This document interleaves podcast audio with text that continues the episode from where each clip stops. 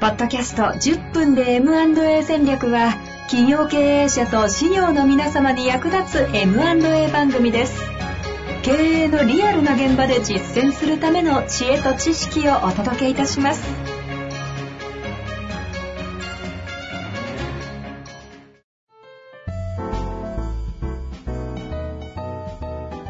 こんにちは、遠藤和樹です。白川正義の10分で M&A 戦略。白川さんよろしくお願いいたします。お願いします。さあ、ということでね、今日もはいタイトルコール噛まずにいけましたので、早速行きたいと、うん。えー、行きたいと思いますが、はい。お願いします。今日は質問え来ております。奥川さんのね、お話大変面白かったそうですね。面白かったです今日はね。ね。質問戻りたいと思います。はい。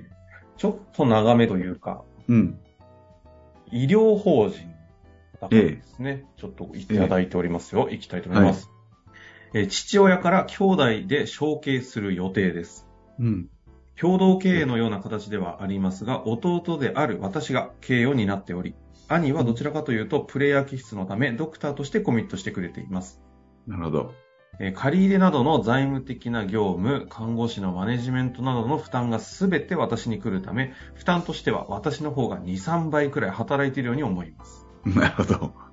今はまだ30代前半のためいいのですが、今後、純資産が溜まっていったりすると、役員報酬、相続、医療法人の理事長の承継問題など、兄弟間、え兄弟家族間で大揉みする気がしており、早いうちに手を打たなければならないと考えております。うん。えーその際に医療法人の第三者承継についてある程度勉強しておかないと手遅れになるのではないかと考えており、うん。えーそこで医療法人における親族の承継にまつわる第三者承継の問題で押さえておくべきことがあればご指導をお願いいたします。はい。なかなか難しいテーマですね。そうですね。ええあの、まあ、どどう整理していくか、あの、あるんですけど、はい。まずその、医療法人、これ医療法人でいいんでしたっけ？そこもちょっ医療法人に今なってるかどうかがですね、そこやっぱり大事な論点になりますよね、まず。あそうですねあの、個人なのか医療法人なのかで全然違うんですけど、まあ、一応多分お、お父さんおられて、兄弟で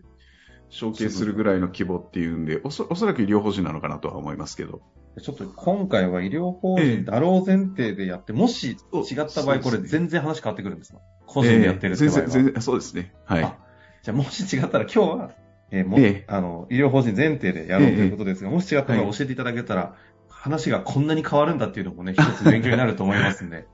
え えそれでいきましょうか。そうですね。で、あの、そう、そう仮定して、で、少し、あの、お尋ねいただいていることを、まあ、多分あの、役員報酬や今後のその、ね、マネジメントと、その、えっと、医療の技術提供の部分で、これ、あの、医療法人っていうか、医療の事業っていうのは、ほとんどそうなんですけど、やっぱりこう、ドクターとしての技術提供の部分と、それからもう一つ、その病院っていう組織をマネジメントしていく、まさにまあ経営的なマネジメントの部分、まあ本当は両方合わさって経営なんですけど、はい。まあまあ、それを、あの、うまくこう、立て分けて、あの、リードしていくっていうのが、医療機関の場合特に重要になる印象が僕もあの、関与してて思うことがあるんですけど、うん。あの、よく成長してる企業っていうのはね、やっぱりあの、あ、医療機関っていうのは、あの、なんていうか、医療行為だけではなくて、そのマネジメントの部分、あの、うん看護師さんの、うん、あの、採用や、あの、いメンテナンスとかそういうところが非常に上手にできているところだなっていう気はするんですが、はい。それと、その部分は、まあ、ご兄弟でやっていくと、なかなかこう難しいところが、し特にね、親族っていう形になると、そうん、難しいところがあると思うんですけど、うん。今、あの、そこはちょっと一旦置いておいて、はいはい、まあはい、現状とかが詳しくわかんないと、お手伝いが何ができるかわかんないんですけど、その、ご質問いただいているその第三者承継をするとなった時のっていうお話がうんありましたんで、まあちょっと基本的なね、基礎的な話しかなかなかできないかと思うんですけど、そこを抑えるなら、あの、まず医療法人には、今、あの、二つ種類があるっていうところですよね。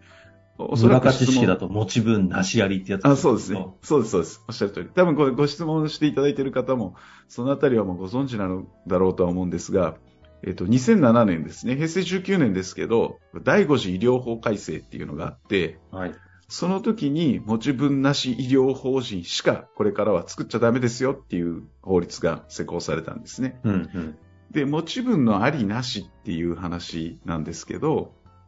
これが、あの、要は持ち分ありっていうのが、えー一番最初に病院を設立するときに出資、出資をして、そこから、あの、まあ、これ株式会社も一緒ですけど、あの、組織運営がスタートしていきますが、うん。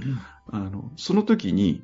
出資した人が株、株式会社だと、まあ、配当を私にくださいって株主が言ったりとか、で会社を解散するってなった時に、残余財産って言いますけど、そういう残った財産を株主さんが取得する権利。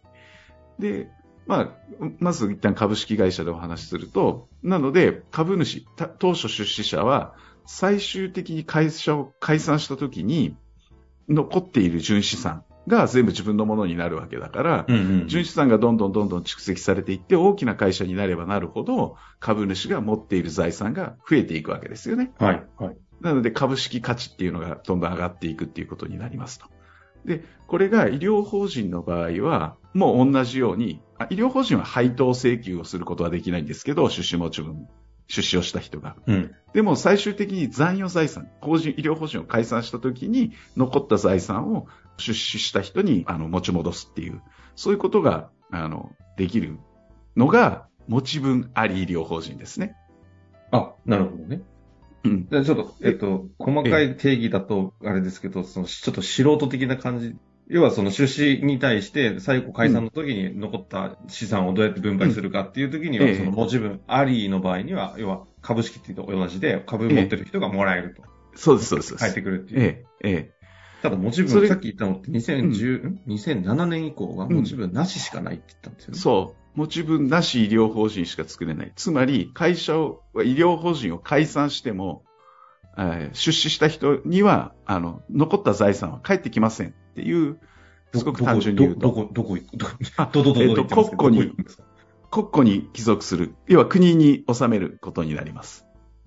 あ、そのはい創業だとしたら、その先生の財産じゃないってことなそうです。それを持ち分なしって言うんですけど、これなんか財産がなくなるんで嫌だなと思うかもしれないんですけど、はい。財産がないっていうことは、これ、あの、相続財産から切り離されるっていうことになるので、その人が持ってる財産は、財産価値としてはないっていう、ゼロっていうことになりますんでね。うんっていうことは、承継をしようと、子供にこの病院を継いでもらおうって思った時に、相続税とかがかからない。贈与税もかからない。だって持ち分がない。財産的、資産的価値がないものになってるわけですから。なるほど評価としては。うんあ。そっちな、要はそうすると、その、要は医療法人って基本的に、まあ、純資産溜まっていきやすいじゃないですか。まあまあそうですね。はい。まあ、そういう意味で言うと株式に紐づくんだったら、時価総ガンガン上がってって贈与税大変じゃんっていう問題が逆にな,、ないってことですか？そうですね。だから、あの、本当に、あの、社会に広く貢献し、収益をしっかり出せた医療法人さんほど、そういう自己、どうしてもその純資産が溜まっていくんだと思うんですね。それ、だって利益が出てるということだから。うんで、病院で利益が出てるっていうことは患者さんに深く感謝していただいて、地域医療に貢献してる病院っていうことになるんで。そうすると、そこを引き継ぐときに、あの、たくさんの相続税とか贈与税がかかってたら、まあ大変なので、確かに。うん、持ち分なし医療法人制度っていうのにして、承継をよりやりやすくしてあげましょうっていう、まあそういう意図もあるわけですよね。社会インフラとしてちゃんと残していくために承継をしやすいようにっていう背景があるんですね。ええ。まあ、いい悪いの議論をこれしていったら、まあいろんな観点があるんで、僕もちょっといろいろ言いたいことが出てくるんで、はいはいはい。まあまあ、一応制度としてそうだっていうところをまず理解していただいて、はい。でも、なので、古い病院はじゃあ持ち分あり医療法人。で、平成19年以降は持ち分なし医療法人、設立がですね。うんっていうふうに、まあ一旦は整理できるんですけど、はいで、そうすると、親族に承継しようと思ったら、持ち分なし医療法人の方が、相続税もかからないし、さっき言ったように、まあ、相続の前に渡そうと思えば贈与税とかがかからないわけですから、親族承継っていうのは非常にやりやすい。で、だとしたら、平成19年以降に設立した医療法人は持ち分なし。その前はありなわけですから、このあり医療法人も、今、すごくある意味簡易な手続きで、持ち分なし医療法人に移行できるっていう制度になってるんですよ。国の方針として今の話だとそっちってことですね。切り替えていってほしいんですよね。おっしゃる通り。厚生労働省としては、もうできるだけ持ち分なし医療法人にしてしまいたいです。日本に現存する医療法人のすべてを狙いとしては持ち分なしにしたいんですよ。なるほど、なるほど。で、じゃあ、えっ、と、そういう簡易な手続きでコストもほぼかからずに持ち分なしに移行できるとしたら、みんなしたらいいんだけれども、なかなかこれ進んでないんです。うーん。なんでかというと、うんうん、これ、このポッドキャストでも前ちょっとお話してるんですけど、後継者不在問題が深刻なのが、業界的に行くと、医療業界がトップなわけですよ。はいはいはい。えー8割以上、7割は確実、8割以上に場合によったら後継者がいないって言われているのが医療業界なんですね。うん。うん。そうすると、後継者がいないわけだから、我々がまさにやっているように、第三者承継っていうことが、手法として、承継していく手段としてはあるんです。うんうんで、僕らも地方の医療を守るためには、この第三者承継しかないと思っていて、本当にこのことは、あの、前、あの、お話ししたように、医師会さんとかにもうまく連携できないかっていう提案をしたり、あの、いろんな、あの、い医療機関の方々とも連携して、なんとかね、こう、地方の医療を守る。医療のないところには人住めないんで、うん。うん。で、こ子供が継がないんだからもう第三者で継いでもらうしかないわけですよ、手段としては。で、ここで課題になってくるのがこの持ち分ありなしっていう課題なんですよね。ほうほうほう。うん。持ち分なしに移行してしまったら、もう創業者としては、ただで病院を譲第三者に譲らなければならない。ある意味。でも、引き継ぐ側からしたら、なしの方がありがたいわけですよね。まあそうですけど、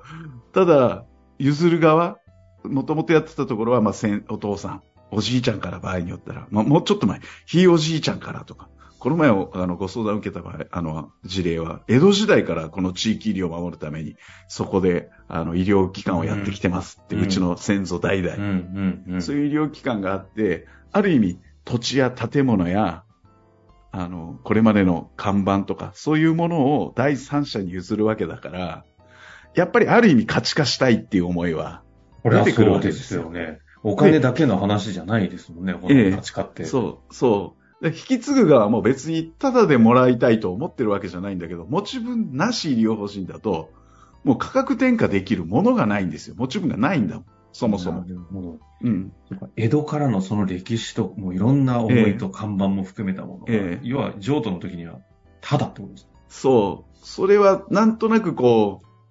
申し訳ないとか、そんな思いが、別にお金じゃあいくらなのって言われても確かに難しいんだけれども、ただ、まあ、蓄積してきた、うん、純資産とかがせめてその価値になれば、なんとなく、あの、腹落ちする部分もあるんだけど、なんか、持ち分なしに移行しちゃうとタダになっちゃう。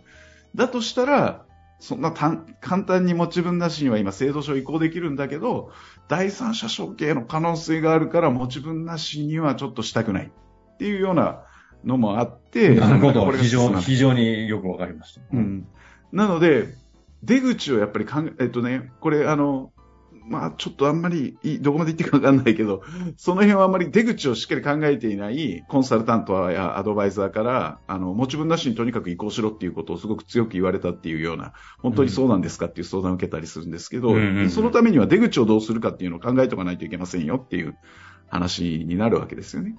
うん。なので、子供が、まあ、お医者さんになります。で、継ぎます。そそれは地域にもよると思う。すごくやっぱ過疎地だと、お子さんが病院に、病あ医者になっても、なかなか帰ってきてくれないっていうケースがあったりするし、うんそうすると第三者承継っていう選択肢が視野に入ってくるかもしれない。でも、ある程度都心部で規模がある病院とかだと、まあ、お子さんが医者になってちゃんと継いでくれる予定ですとか、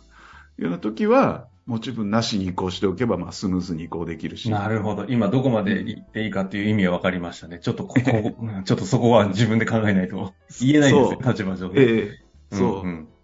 ななので、その辺の判断材料をいろいろと勉強しておいて、はい、はい。自分のところはどうするのか。でもまさに本当に、だ持ち分ありなし問題っていうのも、こう、抱き合わせである中において、結局そうすると出口、うんまあその、次の自分たちの息子とか娘さんにええ。こう承継していくっていうのが決まってるんであれば、逆に、ええ。その承継しやすいような体制にするし、そうです。それがもう、ま、ないってなってるんであれば、安易ええ。に先ほどの、こういろんな医療法人の切り替えとかすることがもしかすると、ええ。なんか思いと違う方に行ってしまうかもしれないっていうとこですよね。で、えっ、と、そういうお話を多分、事前にしておくひ何かが、今回のご相談いただいた方であれば、お父さんに何かがあって話し合うんじゃなくて、できればお父さんご健在のうちとか、ご兄弟、奥さんとかがいらっしゃるなら、そういう方も巻き込んで、しっかり勉強して基礎知識を。その上でどうするかを考えていかないと、情報がみんな持ってる情報がバラバラの状態で、こういうことをしたいとかいう話が出てくるから、きっとその裏には何かあるらしいみたいなね。そういう話ですごく関係性が悪くなるっていう現場に出くわすんですよね。で相続とか、こういう承継っていうのはできるだけもう複雑な部分もあるんだけど、ある意味専門家の方には1時間2時間講義してもらって、みんなでそれを親族で聞いて、うん、で、うちはどうすんのかっていうところをテーブルに一緒に乗せて話し合っていく。その中からこの病院を発展させていくっていう目的のためにはどうしたらいいのか個人の思惑じゃなくて、うん、その病院の未来をちゃんと考えましょう。奥川さんじゃないけど、あの、自分たちのね、メリットだけじゃなくて、それは病院が続いていくから自分たちもメリットが享受できるので、そこを目的にちゃんとみんなで共有して、じゃあうちはどうすんのかっていう結論をできるだけ早い段階から何かが起こったらそんな余裕がなくなるので、うん、あの、それすごい大事だと思いますね。僕あの、今、相続の相談を受けるのすごい嫌なんですよ。大体揉めるから。あなるほど。で、うん、親族のその、あの、会議とかでも、あの、出ると、打ち合わせすると、この前まで兄弟仲良かったっていう、おっしゃる方がすごいいがみ合うみたいな場面に出くわすとね、切ないんですよね、お話聞いててね。金が縁のっていうところを学んだりしちゃうわけですね。うまくいってるところっていうのが、ほとんどがやっぱり事前にちゃんとそういう話し合いができてるところ。なるほど。話し合いなんですね。うん、そう、うん。そういうところがすごい大事だろうなと思います。あともう一個だけ、あの、医療法人の、さっきの持ち分なし医療法人っていうのはもう設立できないっていうのがあるので、はい。あの、持ち分あり医療法人の器だけでも欲しいっていうニーズもあったりします。そうですよね、目的次第で。うんそうだ。だから、あの、閉じる医療法人さんがいたときに、そういう方法もあるっていうことを、あの、支援する皆さんはちょっと知っておいていただくといいのかなと。なるほど。はい。そうは思いますね。いや、もう自分あり医療法人の後継者が不在でも閉じちゃうよっていうときに、逆にその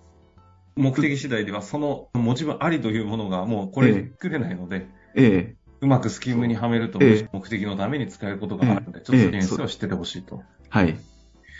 あの、あれですね。1時間、2時間、3時間、いくらでも話せる重要なテーマな感じで、えー、いやいや、本当本当。本当に氷山の一角としておっしゃいただいたと思いますので、えー、ちょっとこの話をまずした上で、多分聞いてみて、うん、実は医療法人じゃねえんだぞってなった場合、またあったりするわけですよね。ええー、そうですね。いうことだと思いますので、そのあたりもまた聞き直していただいて、あの、質問いただけたらなと思います。はい、これはなんかどっかでセミナーしてほしいぞっていうじ、なんかレベルの話でしたけど。ぜひね、あの、はい、医療法人絡みのお付き合いある方とかは、この回ぜひこう聞いて皆さんにこうシェアしていただけたらすごく大事な話かもしれませんので、はい、うまくご活用いただけたらと思います。えー、20分で伝える M&A 戦略の番組に3回ほどなっておりますが。すいません。思いまたクレームだな、いや、もう、いっそのこと番組に変えるというテーマもあります。あということでね、あの、はいまあ、思いも伝わったと思いますので、ぜひ活かしていただけたらと思います。白川さん、ありがとうございました。ありがとうございました。